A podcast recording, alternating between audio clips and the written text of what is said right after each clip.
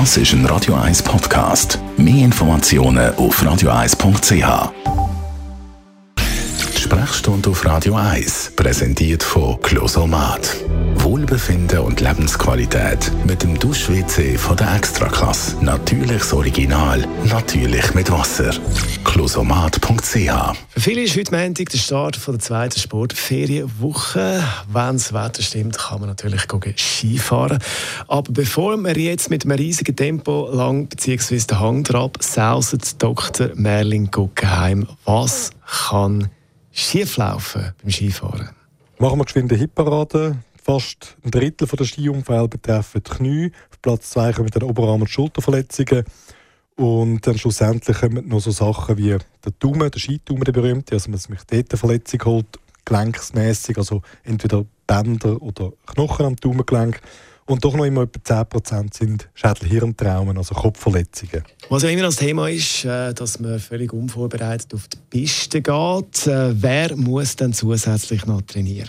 Also wenn man will Skifahren, es ist eine Woche konsequent und auch ein bisschen schneller und ein bisschen schwieriger bezüglich der Pistenverhältnis, dann muss man das Jahr durch ein bisschen trainieren und sich auf das vorbereiten.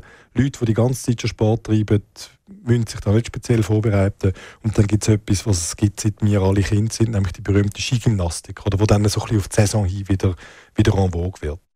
Wenn man das Bein bricht oder Knieverletzungen, das merkt man ja gezwungenermaßen sofort. Was gibt es für heimtückische Verletzungen, die man erst im Nachhinein merkt? Da muss man erwähnen, ganz sicher die Schädelverletzungen. Also wenn man auf den Kopf geht und sich äh, zum Beispiel eine Hirnerschütterung holt. So eine Hirnerschütterung verläuft in 97% der Fälle harmlos, aber etwa 3% machen eine Hirnblutung im Verlauf. Das ist etwas, was man völlig unterschätzt, wenn, wenn man verpasst, das richtig zu beobachten. Also wenn man keine 24-stündige Beobachtungszeit in einem Spital hat, wo man unter Umständen bei so einer Hirnblutung nachher könnte, äh, reagieren Wenn man so ein bisschen die Statistiken anschaut, gibt es eine spezielle Risikogruppe? Ja, wir haben das Risikoprofil skizziert. Das sind so die sage jetzt mit 40er Männer, die nicht mehr in Form sind, aber sich völlig überschätzen. Sowohl was äh, die Physis anbelangt, aber auch das fahrerische Können und äh, Sachen machen, die sie nicht sollten, sei das auf der Piste oder auf unmarkierten Sachen, vielleicht noch einen Helm nicht anhaben, weil es nicht cool ist und äh, auf der Piste Alkohol konsumieren. Der Schümli-Pflümli, der gehört ja dazu, ist man so hip.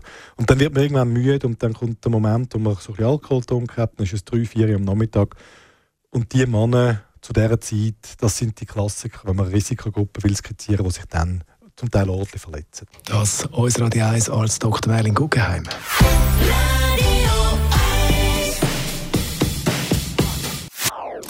Das ist ein Radio 1 Podcast. Mehr Informationen auf radio1.ch.